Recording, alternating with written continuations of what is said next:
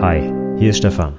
In dieser Podcast-Episode geht es ums Fachgespräch. Wenn du noch mehr Informationen zum Fachgespräch von mir haben willst, dann schau doch mal auf meiner Website vorbei. dasperfektefachgespräch.de. Und jetzt wünsche ich dir viel Spaß mit der Podcast-Episode.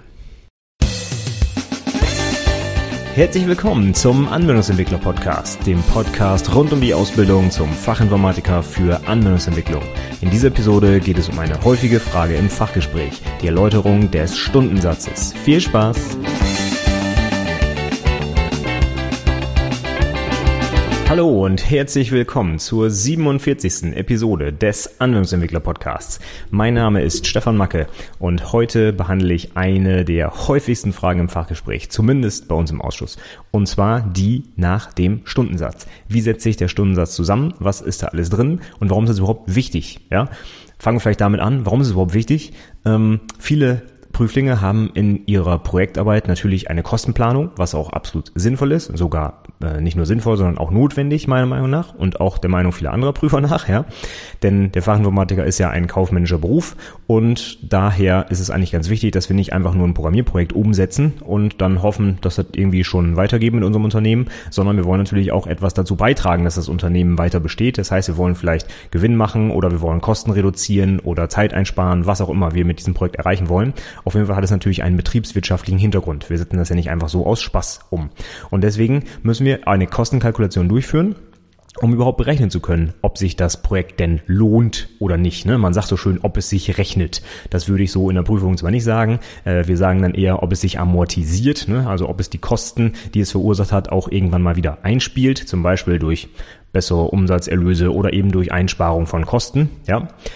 Und ein ganz wichtiger Kostenfaktor bei, zumindest den meisten mir bekannten Projektarbeiten, ist die Arbeitszeit des Prüflings. Da kommen halt 70 Stunden zusammen und die sollte man dann vernünftig ausrechnen. Ne? Was kostet das das Unternehmen eigentlich, dass da so ein Prüfling mal 70 Stunden arbeitet? Das sind ja immerhin zwei Arbeitswochen kommt jetzt auf die Arbeitsstundenzahl an pro Woche, aber sagen wir jetzt einfach mal, das wurde damals mal so sich überlegt, als es eine 35-Stunden-Woche so im Durchschnitt gab, da hat man gesagt, zwei Wochen Projektarbeit. Das heißt, wenn wir das mal übertragen auf die heutige Zeit, ja, da hätten wir halt wirklich zwei komplette Arbeitswochen, die da so ein Prüfling eben mit seiner Abschluss Arbeit verbringt.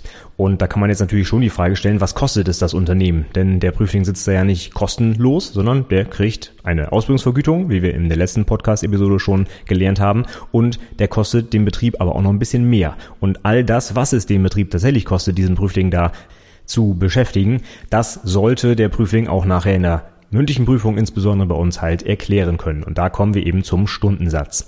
Viele Prüflinge machen das dann nämlich äh, relativ einfach und sagen in einer Projektdokumentation zum Beispiel oder auch in einer Präsentation, ja, ich habe das mal ausgerechnet, was das Projekt gekostet hat. Ich habe da ja 70 Stunden dran gearbeitet.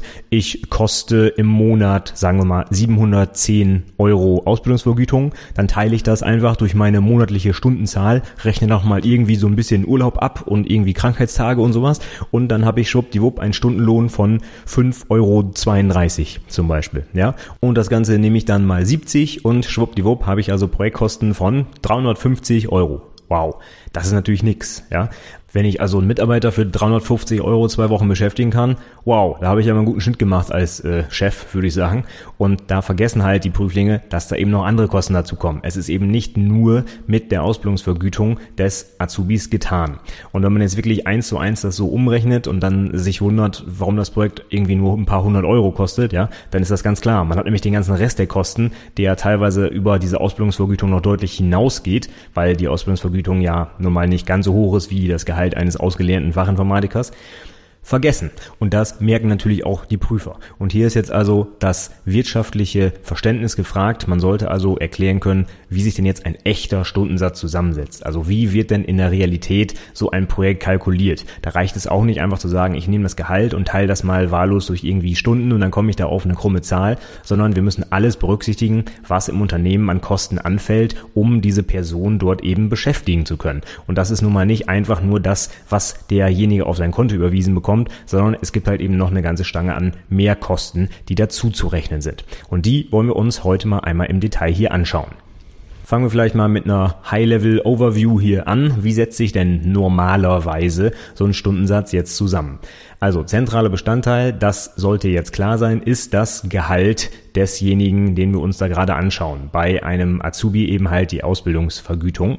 Und das Gehalt können wir einfach nehmen und tatsächlich durch die Anzahl der Stunden, die derjenige denn arbeitet, im Monat meinetwegen, teilen. Dabei sollte man natürlich dann schon berücksichtigen, es gibt halt auch ein paar Urlaubstage, es gibt vielleicht Krankheitstage und äh, es gibt vielleicht Überstunden, die anders vergolten werden oder Sonntagsarbeit, Nachtzuschlag, weiß der Geier was. Solche Dinger muss man dann natürlich alle da irgendwie einrechnen. Von daher ist es nicht einfach nur, ach, ich nehme meine 700 Euro und teile das durch 168 Stunden zum Beispi, sondern ich muss da schon eine realistische Zahl bekommen. Ich muss zum Beispiel erstmal die Stunden, die ich tatsächlich in einem Jahr arbeite, ausrechnen, weil dann auch solche Sachen drin sind wie eben Urlaub und Krankheit und so weiter. Und das rechne ich dann wieder runter auf einen Monat und das kann ich dann vielleicht ins Verhältnis setzen zum Einkommen, um dann irgendwie auf so einen grundsätzlichen Stundensatz zu kommen, den erstmal nur das Bruttogehalt ausmacht. Es geht hier natürlich nicht ums Nettogehalt. Ja, Netto, Brutto hatten wir beim letzten Mal schon geklärt. Was uns hier interessiert aus Arbeitgebersicht ist natürlich das Bruttogehalt. Das ist das, was wir bezahlen müssen demjenigen, den wir, also für den wir gerade den Stundensatz berechnen. Ja, das Nettogehalt ist eine tolle Sache, aber da sind natürlich die ganzen Abzüge schon runter, die wir letzte Woche besprochen haben. Und der Arbeitgeber muss ja noch ein bisschen mehr zahlen als nur das, was eben aufs Konto überwiesen wird. Also, wir reden hier vom Bruttogehalt erstmal. Und dann kommen aber für den Arbeitgeber noch Sachen dazu. Die hatten wir teilweise in, in der letzten Woche auch schon angesprochen. Die ganzen Personalnebenkosten, so nennt man die dann. Also insbesondere Sozialversicherung und so weiter. Die Arbeitgeberanteile da. Dazu kommen dann noch die Gemeinkosten. Gucken wir uns gleich auch nochmal im Detail an, was das wohl ist. Und als letztes kommt noch der Gewinn obendrauf. Denn das Unternehmen arbeitet ja nicht aus Spaß. Die wollen ja auch ein bisschen ja, Gewinn machen. Deswegen heißt es ja so, ja. Jetzt muss man eigentlich so mal einmal unterscheiden zwischen einem internen und einem externen Stundensatz. Externer Stundensatz wäre der, den ich meinen Kunden in Rechnung stelle, wenn ich also wirklich irgendwie eine Auftragsarbeit zum Beispiel ableiste. Da muss natürlich ein Gewinn drin sein. Wenn es einfach nur darum geht, die internen Kosten zu ermitteln, ermitteln, dann nehme ich den internen Stundensatz und da ist logischerweise dann kein Gewinn drin, denn es geht ja nur um die Kosten. Gut, also grob zusammengefasst, Stundensatz, da ist drin das Gehalt, und zwar das Bruttogehalt, dann haben wir Personalnebenkosten, dann haben wir Gemeinkosten und der Gewinn, den sollte man auch nicht vergessen. Allerdings, wie gesagt, es geht ja darum, wie sieht's bei deinem konkreten Projekt aus? Hast du ein rein internes Projekt gemacht, dann lässt du den Gewinn natürlich raus. Wenn es wirklich eine Auftragsarbeit ist, dann muss der Gewinn natürlich da reingerechnet werden. So, dann fangen wir jetzt oben an. Bruttogehalt haben wir gerade geklärt, wie man das jetzt ungefähr umrechnen könnte. Ja, ich suche mir da so, ein, so, eine Jahreszahl und teile das dann durch, äh, beziehungsweise teile das Gehalt durch die Anzahl der Stunden pro Jahr und dann kann ich das halt ausrechnen, wie teuer eine Stunde ist. Da habe ich schon mal einen gewissen ähm, Satz, der normalerweise bei Azubis eben nicht ganz so hoch liegen dürfte. Ja, es kommt jetzt ganz auf die Ausbildungsvergütung an.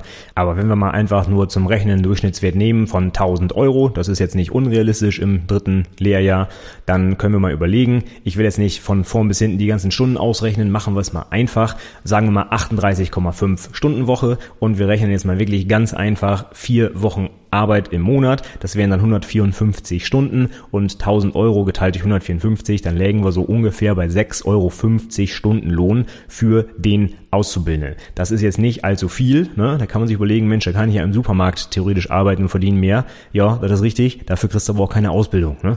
Also, da muss man sich das immer so ein bisschen ähm, vor Augen halten, dass man natürlich nachher, wenn man fertig ist, dann hoffentlich deutlich mehr verdient als 6,50 Euro. Ja? Okay, aber das äh, nehmen wir jetzt einfach mal als Wert an und rechnen das dann eben mal 70 meinetwegen und dann kommen wir auf irgendwie sowas wie, sagen wir 450 Euro. Runden wir das Ganze mal ein bisschen.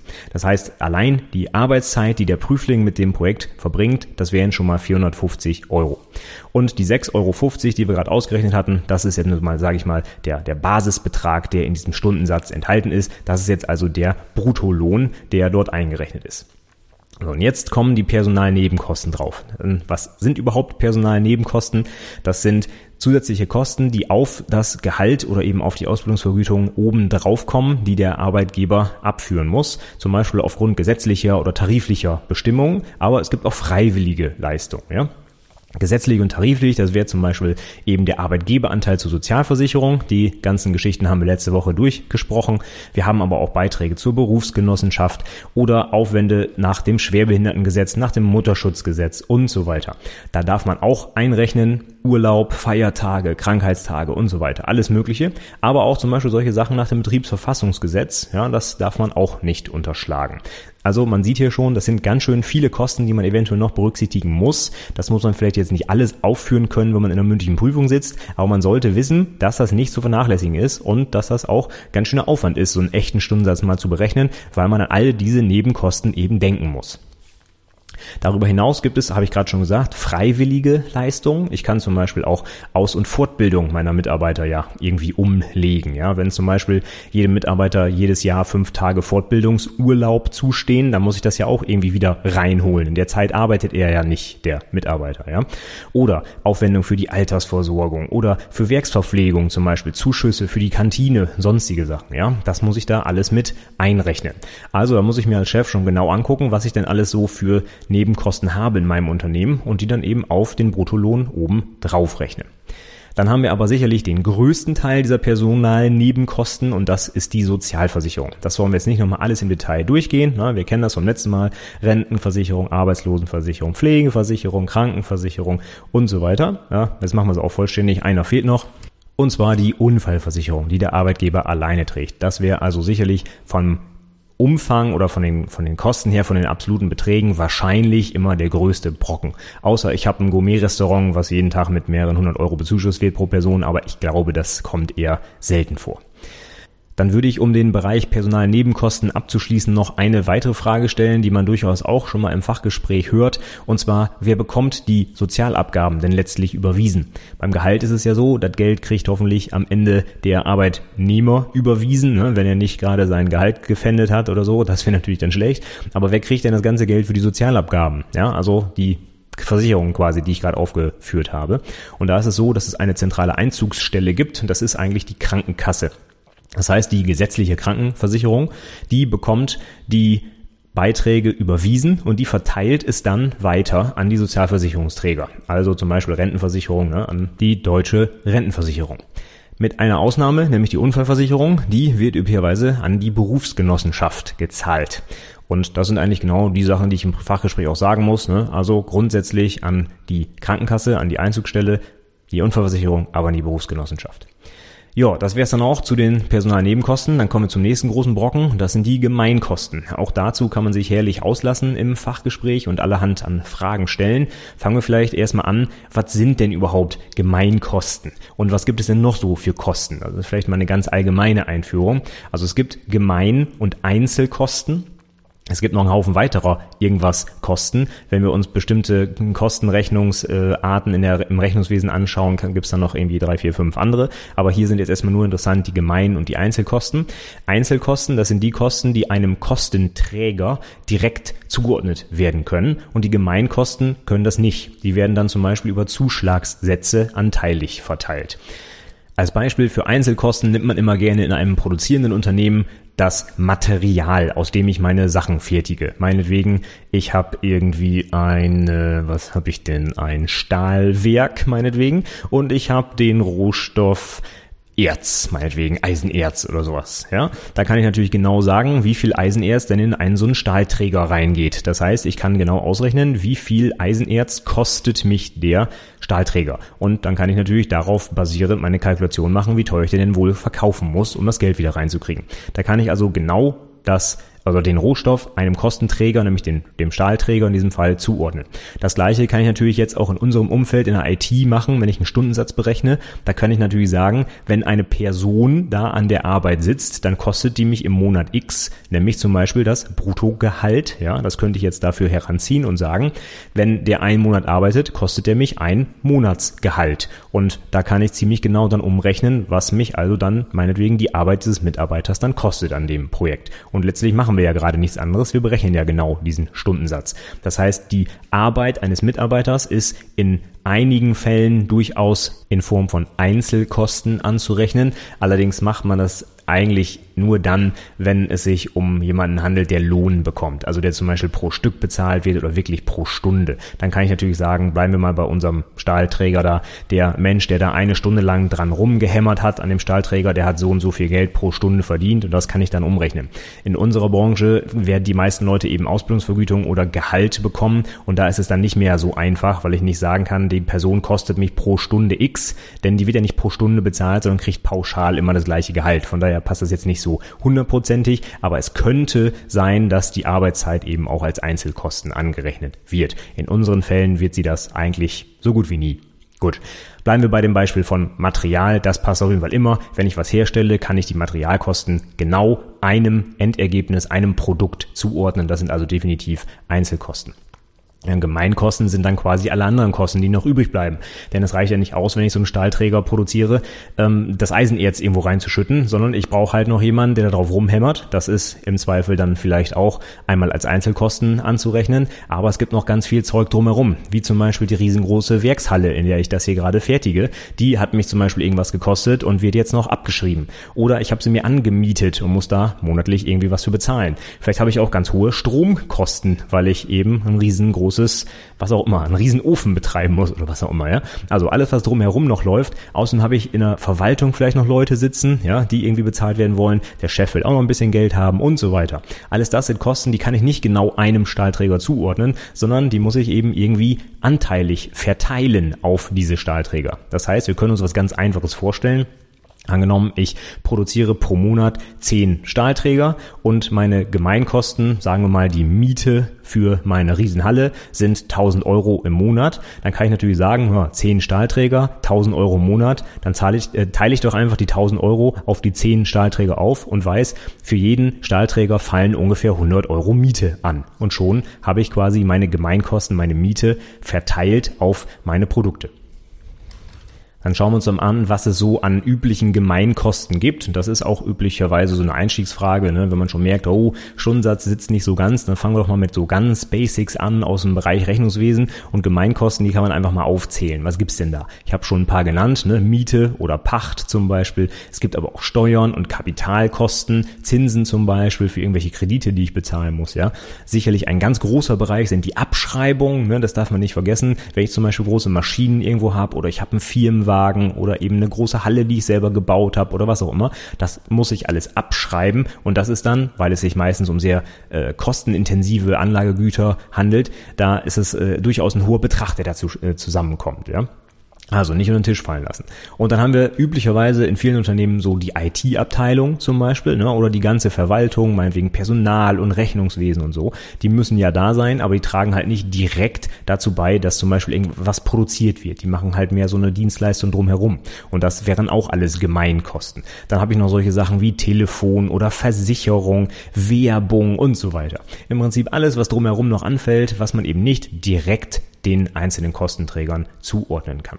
Das ist meistens sogar ein ziemlich großer Batzen, außer wenn ich in einer Branche tätig bin, wo ich wirklich sehr materialintensive Fertigung zum Beispiel habe. Ne? Wenn ich jetzt, was auch immer, Diamanten produziere oder Gold oder irgendwas, ne, dann wird natürlich der Rohstoff schon sehr, sehr teuer sein. Da werden die Gemeinkosten vielleicht nicht drankommen. Aber wenn ich irgendwie, was weiß ich, was aus Kunststoff fertige oder so, da ist das Kunststoffgranulat wahrscheinlich sehr, sehr günstig im Vergleich zu einer angestellten Personaldame, die irgendwo im Büro sitzt dann darf man im Fachgespräch durchaus auch erklären können, wie man denn jetzt diese Gemeinkosten genau verteilt. Und da gibt es eigentlich so zwei Verfahren, die man wenigstens mal gehört haben sollte. Am besten natürlich auch erklären können sollte. Ja, das wäre natürlich schon gut, wenn man eine gute Note haben will. Und zwar gibt es da die Zuschlagskalkulation oder auch den Betriebsabrechnungsbogen. Ich hoffe mal, dass du das schon mal gehört hast. Vielleicht im Bereich Rechnungswesen, Wirtschaft, wie auch immer, wo das gelehrt wird in der Schule oder im Studium. Und die beiden Sachen, die sollte man durchaus erläutern können. Auch durchaus im Detail, meine Meinung Meinung nach.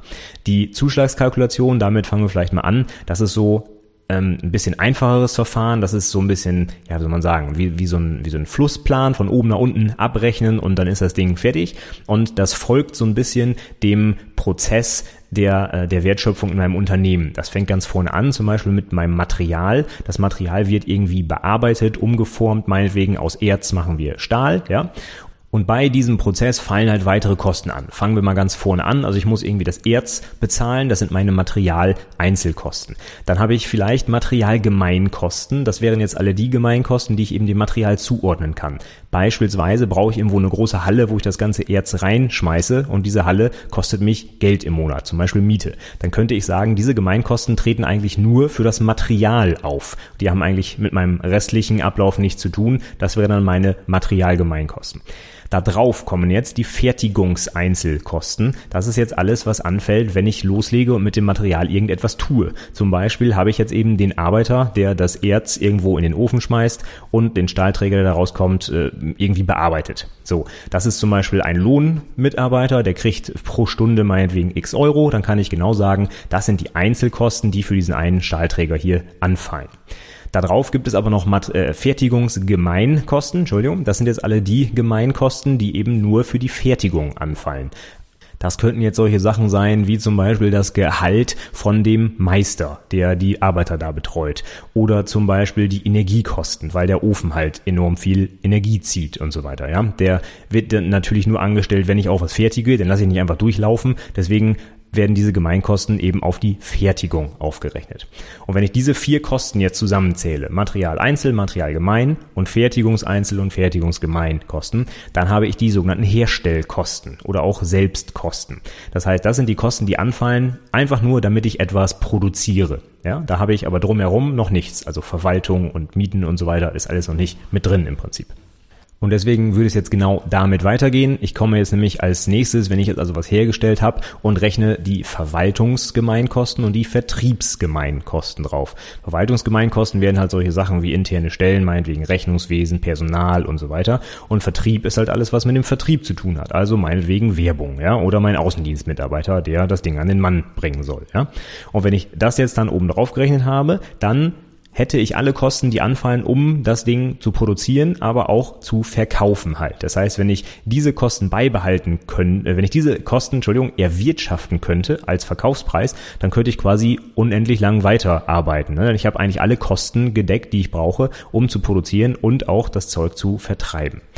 Das ist aber normalerweise nicht mein Ansatz. Ich möchte ja noch ein bisschen Gewinn machen. Das heißt, auf diese Kosten würde ich jetzt einen Gewinn nochmal drauf rechnen.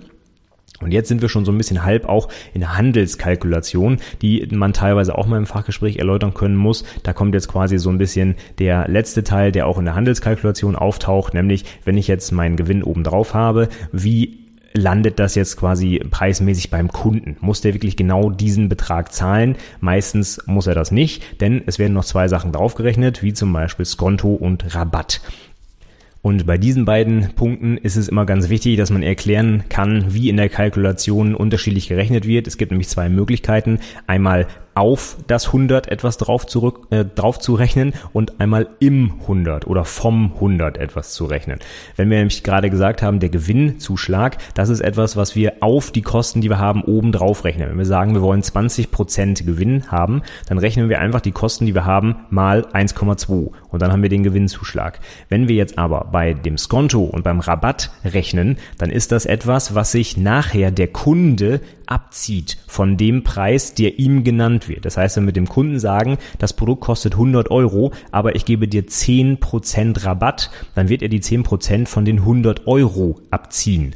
Also von dem Betrag, der am Ende quasi rauskommt. Wenn wir das Ganze kalkulieren, müssen wir also quasi umgekehrt rechnen. Wenn wir jetzt unseren Gewinn draufgerechnet haben und sagen, wir wollen aber jetzt 100 Euro damit verdienen, dann muss ich so rechnen, dass meine 100 Euro, die ich gerade als Verkaufspreis habe, 90 Prozent entsprechen, wenn ich weiß, dass der Kunde später 10 Prozent abziehen darf. Das heißt, ich teile meine 100 Euro durch 90 und weiß dann, was ein Prozent kostet und kann das dann wieder mit dem Dreisatz auf 100 hochrechnen und weiß dann, dass ich zum Beispiel bei 100 Euro Verkaufspreis und 10 Prozent äh, Rabatt nicht einfach 110 Euro als Verkaufspreis ansetzen darf, sondern 111 Euro. Denn rechnen wir mal gegen, wenn ich auf 100 Euro 10% draufrechne, dann wäre ich bei 110 Euro, die der Kunde zu zahlen hat. Wenn der Kunde aber 10% abzieht von diesem Betrag, von 110 Euro. 10% von 110 Euro sind 11 Euro. Das heißt, ich lande dann, was auf meinem Konto ankommt quasi, bei 99 Euro und nicht mehr bei 100. Das heißt, ich mache nicht den Gewinn, den ich wirklich haben will. Wenn ich jetzt also Skonto und Rabatt oben drauf rechne, dann muss ich immer wissen, dass ich das aus dem 100 rechne. Also ich stelle mir vor, das, was ich gerade vor mir habe, die Zahl, die entspricht schon dem reduzierten Prozentsatz, also meinetwegen 90 Prozent oder 97 Prozent, wenn ich 3% Skonto gebe und dann rechne ich mit dem Dreisatz den 100% Betrag aus und das ist dann halt eben ein bisschen mehr, als wenn ich auf das 100 drauf rechnen würde, wie zum Beispiel beim Gewinn. Diese Berechnung von Skonto und Rabatt ist so ähnlich, beziehungsweise haargenau so eigentlich. Bei der Handelskalkulation hatte ich gerade schon erwähnt. Die Handelskalkulation sollte, sollte man sich auch mal nochmal angucken für das Fachgespräch. Das ist ja ähm, quasi die gleiche Kalkulation, wie ich jetzt gerade aufgemacht habe, nur nicht für ein produzierendes Unternehmen, sondern eben für ein Handelsunternehmen. Das heißt, ein Unternehmen, was nicht selber etwas herstellt, sondern was von einem anderen Unternehmen etwas kauft und das dann weiterverkauft. Da macht man quasi genau die Rechnung, die wir gerade gemacht haben, sowohl einmal in die Hinrichtung als auch in die äh, Rückrichtung, wenn man so will. Wenn ich von jemandem etwas kaufe, dann ziehe ich mir zum Beispiel Rabatt ab. Ja, und wenn ich das dann wieder verkaufe, dann zieht sich der Käufer Rabatt ab. Und diese Richtung muss ich einmal hoch und runter rechnen können. Das wäre dann die Handelskalkulation. Würde ich mir durchaus auch nochmal anschauen für die Abschlussprüfung.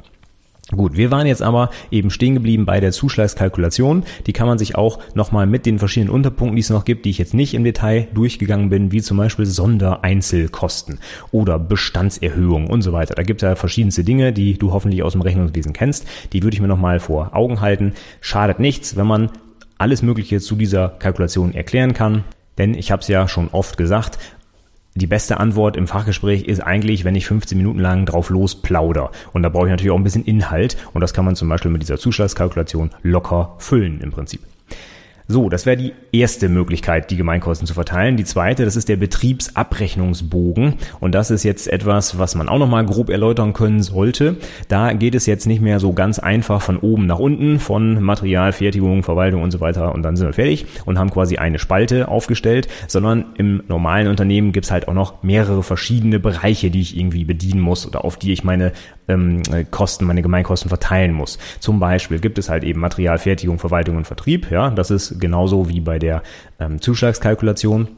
Aber beim Betriebsabrechnungsbogen ist der Ansatz, dass wir nochmal feingliedriger aufteilen, welche Kosten wohin gehen. Und da rechnen wir zum Beispiel mit Kostenstellen. Das hast du bestimmt auch schon mal gehört. Da geht es also darum, welche Kostenstelle, welcher Bereich zum Beispiel im Unternehmen kostet wie viel. Da kann man zum Beispiel sagen, der Bereich, die Kostenstelle Material oder Bereich Kostenstelle Vertrieb. Und da kann man unterschiedlich zum Beispiel die Energiekosten zuweisen, sagen wir mal. Ne? Ganz klassisch in unserem Stahlwerk wie eben, da wird wahrscheinlich die Fertigung am meisten Energie verbrauchen, weil halt dieser teure Ofen einfach super viel Energie schluckt, ja, während der Vertrieb vielleicht irgendwie mal ein paar PCs am Laufen hat, ja. Da muss man natürlich ganz klar sagen, dass die Fertigung dann deutlich mehr Energieverbrauch hat und dementsprechend auch die Kosten natürlich hier deutlich höher angerechnet werden müssen als beim Vertrieb. Und so kommt man dann letztlich auch auf eine genauere Aufschlüsselung. Da kann man zum Beispiel sagen, ah, der Vertrieb kostet mich im Monat so und so viel und die Fertigung so und so viel. Und dann kann ich nachher auch gezielter sagen, zum Beispiel, ob ich irgendwas umstrukturieren strukturieren muss oder Kosten anders verteilen muss oder mir fällt auf, wer am meisten Energie verbraucht und ob ich da was gegen tun kann und so weiter. Und das ist natürlich etwas interessanter für mich, gerade auch in der Geschäftsführung, ähm, als wenn ich einfach nur habe, so, das sind meine Kosten und so viel kostet es dann auf meinem Kostenträger am Ende, sondern hier geht es halt darum, wie, wie verteilen sich die Kosten im Unternehmen auf die unterschiedlichen Bereiche meines Unternehmens. Und das ist eben für die Analyse und für die Kostensteuerung, sage ich mal, sehr interessant.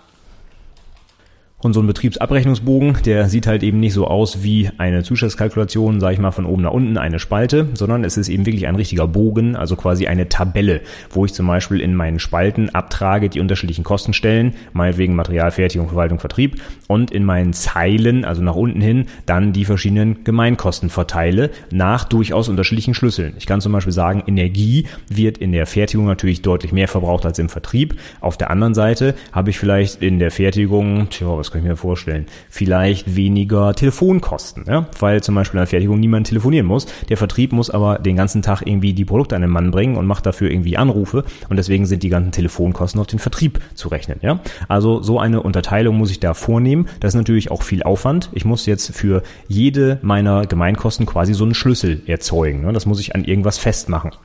Ganz einfaches Beispiel, die Miete. Ja, ich kann zum Beispiel sagen, wenn ich für meine ganzen Gebäude x Euro im Monat an Miete zahle, dann kann ich anhand der Quadratmeter meiner Gebäude zum Beispiel umlegen, welche Abteilung, also welche Kostenstelle, wie viel Prozent dieser Miete zugeordnet wird. Ja, wenn ich sage, der Vertrieb hat 100 Quadratmeter, die Fertigung aber 2000 Quadratmeter, dann ist klar, ich könnte so einen Schlüssel 100 zu 2000 zum Beispiel benutzen, wenn es so einfach zuordnenbar ist.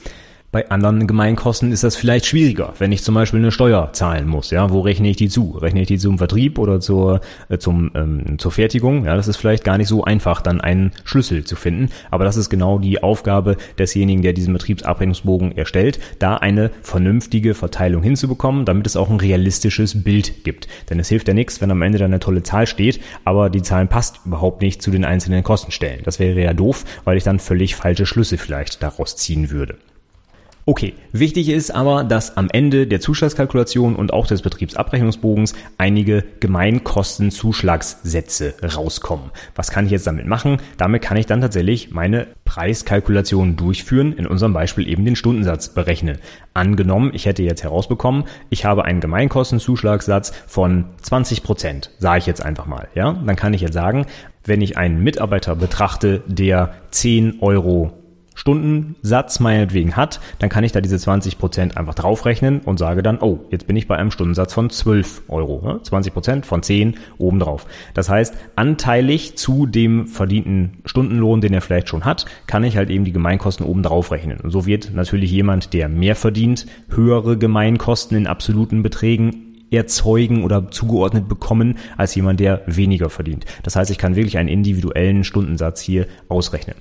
Ich kann jetzt also als Basis zum Beispiel das Gehalt eben nehmen. Das habe ich ja gerade schon beschrieben, wie ich das also ausrechnen kann. Sagen wir mal, wir haben 50 Euro Gehalt, ja, umgerechnet auf die Stunde und dann rechne ich eben meinen Gemeinkostensatz oben drauf, anteilig auf dieses Gehalt. Und dann habe ich schon mal meine Grundlage für den Stundensatz. Denn jetzt habe ich eigentlich alles aufgerechnet, was ich brauche, um diesen Menschen da beschäftigen zu können. Da ist sein Gehalt drin, da sind meine Personalnebenkosten drin und da sind eben auch meine Gemeinkosten drin anteilsmäßig eben. Und das bedeutet, wenn ich den Betrag, den ich jetzt ausgerechnet habe, von meinem Kunden zum Beispiel bekäme für eine Arbeitsstunde, dann habe ich alle meine Kosten gedeckt und kann quasi ewig weiter produzieren, beraten, programmieren, was auch immer die Person da macht. Das wäre also schon mal eine tolle Sache. Deswegen, deswegen wären wir jetzt auch angekommen bei unserem internen Stundensatz, denn jetzt habe ich eben alle internen Kosten abgedeckt. Was ich jetzt eben noch draufrechnen müsste, wäre der Gewinn, wenn ich denn einen machen möchte, also wenn ich das meinem Kunden in Rechnung stellen möchte. Und da ist jetzt eben auch eine häufige Frage im Fachgespräch, ob der Gewinn immer draufgerechnet wird. Und da ist die Antwort nein, die habe ich eigentlich vorhin schon gegeben, nämlich nur dann wird der Gewinn eingerechnet gerechnet, wenn ich das wirklich meinem Kunden in Rechnung stelle und ich auch einen Gewinn machen möchte. Denn es heißt ja nicht, dass alle Unternehmen auch einen Gewinn machen möchten. Es gibt ja auch Unternehmen, die keine Gewinnabsicht haben, zum Beispiel gemeinnützige Organisationen, ja, die arbeiten eben um ihre Kosten zu decken und nicht um Gewinn einzunehmen. Also kommt immer auf das Unternehmen an und wem ich das Ganze dann eben letztlich in Rechnung stelle. Eine wichtige Frage, die sich daran anschließt, ist dann noch, wenn ich jetzt keinen Gewinn mache, was ist denn dann mit den Chefs? Kriegen die dann kein Geld? Ja, also leben die vom Gewinn zum Beispiel? Und da muss man jetzt natürlich genau in die Kalkulation schauen. In den meisten Fällen wird es aber nicht so sein, denn der Gewinn ist eigentlich etwas, wo ich zur Not auch darauf verzichten kann. Ne? Wenn ich mal lokale Engpässe habe vielleicht oder ich hab, bin nicht so absatzstark zurzeit und ich möchte die, ähm, den, den Preis einfach ein bisschen senken, dann drehe ich vielleicht einfach den Gewinn ein bisschen zurück. Wenn dann aber der Chef auf einmal nichts mehr zu essen hat, weil er vom Gewinn bezahlt wird, das wäre natürlich ungünstig. Deswegen ist normalerweise in solchen Kalkulationen schon ein kalkulatorischer Unternehmerlohn enthalten. Da sagt sich also der Chef zum Beispiel, wenn er den Stundensatz ausrechnet, hey, in meinen Gemeinkosten sollen übrigens auch 3000 Euro Gehalt für mich als Geschäftsführer im Monat bei rauskommen und dann wird er das mit in den Stundensatz einkalkulieren. Sodass also, wenn der Stundensatz zum Selbstkostenpreis quasi erreicht wird, auch der Chef davon sein Gehalt bekommt. Der Gewinn ist natürlich toll, wenn er da ist, der kommt dann oben drauf, aber wenn der Gewinn mal null sein sollte, meinetwegen, dann muss der Chef trotzdem keine Angst haben, dass er nichts mehr zu essen kriegt. So, und die letzte Frage für heute, die wir auch immer gerne in diesem Zusammenhang stellen. Ich hatte vorhin schon gesagt, es gibt neben den Gemein- und Einzelkosten noch mehrere x Kosten, die man erklären kann. Und ganz berühmte Kosten dabei sind die Fix- und die variablen Kosten. Das sollte man vielleicht nochmal einmal erläutern können. Fixkosten, das sind die Kosten, die immer anfallen, ohne dass ich irgendwas produziere. In unserem Beispiel mit den Gemeinkosten eben wäre das zum Beispiel die Miete. Die Miete muss ich zahlen, egal ob ich einen Stahlträger produziere oder nicht. Ja, mein Vermieter will die Kohle haben. Auf der anderen Seite gibt es variable Kosten, die nur dann anfallen, wenn ich etwas produziere. Nehmen wir mal das Material als Beispiel. Ne? Das Eisenerz verbrauche ich nur, wenn ich auch Stahl produziere. Das heißt, wenn ich mal einen Monat lang nichts produziere, brauche ich auch kein Eisenerz einkaufen. Das heißt, diese Kosten fallen dann nicht an. Also Fixkosten fallen immer an. Das sind quasi regelmäßige wiederkehrende Kosten, die egal ob ich produziere oder nicht, anfallen und die variablen Kosten hängen immer mit meiner Fertigung zusammen, also ob ich irgendwas mache. Wir müssen ja nicht unbedingt in einem produzierenden Unternehmen sein, wenn ich meinetwegen programmiere, ja, und ich wäre, werde pro Stunde bezahlt als Programmierer meinetwegen, ja, dann fallen halt nur die Kosten an, wenn ich auch programmiere. Und wenn ich zu Hause bleibe, eben nicht. So, damit wäre ich jetzt zum Thema Stundensatz durch. Ich hoffe, es waren so ein paar wichtige und interessante Sachen nochmal drin. Ich äh, halte das Thema durchaus nochmal vor Augen vor der, vor dem Fachgespräch, denn es ist wirklich ein wichtiges, ja. Es ist ein betriebswirtschaftlich wichtiges, aber auch eins, das in der Prüfung, wie gesagt, immer gefragt wird. Von daher kann man sich das ruhig nochmal durch den Kopf gehen lassen, wie denn so ein Stundensatz wirklich jetzt berechnet wird und was da so drin ist und vor allem auch warum das da drin ist. Geht ja nicht nur darum, dass man auf so eine Zahl kommt, sondern das muss ja auch einen Sinn haben, ne? Zum Beispiel, dass eben alle Mitarbeiter vernünftig bezahlt werden, ne? Und die Lieferanten nicht auf ihren Rechnungen sitzen bleiben. Das muss halt alles gewährleistet werden durch so etwas wie einen Stundensatz. Also es ist eine ziemlich wichtige Berechnung und die sollte jeder Fachinformatiker auf jeden Fall erläutern können. Als Literaturempfehlung zur Episode heute ist genau wie letzte Woche meine Buchempfehlung das IT-Handbuch, denn es handelt sich wieder um ein klassisches Wirtschaftsthema hier und auch viel aus dem Bereich Rechnungswesen ist dabei und da ist eigentlich in dem IT-Handbuch alles sehr schön erklärt, auch mit Tabellen und äh, mit Beispielen und so weiter. Auch dieser Betriebsabrechnungsbogen und so weiter, das kann man dort sicherlich alles finden. Ich habe aber auch in den Shownotes noch ein paar Links hinterlegt für einzelne Themen der Episode heute. Die findest du wie immer unter anwendungsentwicklerpodcast.de slash 47, also die Ziffern 4 und 7 für die heutige 47. Episode. Und wenn du schon auf der Website bist, dann schau doch auch mal im Blog vorbei. Letzte Woche habe ich einen interessanten Artikel verlinkt rund um 25 Git-Tipps für Fortgeschrittene. Da sind alle möglichen Sachen dabei für die Arbeit mit Git. Also alles Mögliche von Einsteigersachen wie Pull und Push und Branch und so weiter bis hin auch zu Interactive Rebase und so weiter. Finde ich eine tolle Liste. Benutze ich auch immer gerne für eine Einführung in Git, weil da so ziemlich alles drin ist, was man so im Praxisgebrauch mit Git anstellen kann. Und einen Artikel habe ich auch noch geschrieben im Blog, ging es um die Vorstellung des Ausbildungsbetriebs in der Projektdokumentation und Präsentation. Denn viele Azubis machen den Fehler und machen eine ganz ausufernde Vorstellung vom Ausbildungsbetrieb mit, da haben wir noch Auslandsstandorte und das sind unsere Umsatzzahlen und hier sind nochmal Bilder der Geschäftsführung und das ist unser Organigramm und, und, und, und, und. Ach ja, die Produkte, das Allerwichtigste. Wir sind Weltmarktführer und machen die tollsten XYZ, ne? Stahlträger zum Beispiel, ne? Die besten Stahlträger der Welt. Und dann haben wir fünf Minuten Werbung in der Präsentation Präsentation und eigentlich kein Inhalt, der bewertet werden kann. Und das ist ganz schlecht. Von daher meine kurze Aussage, spar dir das, mach, wenn überhaupt, eine Folie Vorstellung und zwei, drei Sätze in der Projektdokumentation zum Betrieb und das war's. Und wenn du noch mehr lesen willst, dann guck mal in den Artikel, da erkläre ich auch, warum ich das so sehe. Wie immer würde ich mich über jegliches Feedback freuen zur Episode, zur Website, zum Podcast insgesamt. Du kannst mich gerne erreichen unter mail at anwendungsentwicklerpodcast.de oder über das Kontaktformular auf der Website oder auch über verschiedenste andere Websites und soziale Netzwerke unter anwendungsentwicklerpodcast.de slash und dann iTunes, Stitcher, Facebook, Twitter, Xing. Einfach dahinter schreiben, dann landest du auf der entsprechenden Seite, wo du gerne mit mir in Kontakt treten kannst, wenn du möchtest. Gerade wenn du irgendwelche Fragen noch rund um die Ausbildung hast oder auch gerne für Empfehlungen, sage es für Links der Woche meinetwegen oder für irgendwelche anderen interessanten Sachen, die für Fachinformatiker Anwendungsentwicklung interessant sein könnten, dann gerne her damit. Ich freue mich immer über Empfehlungen.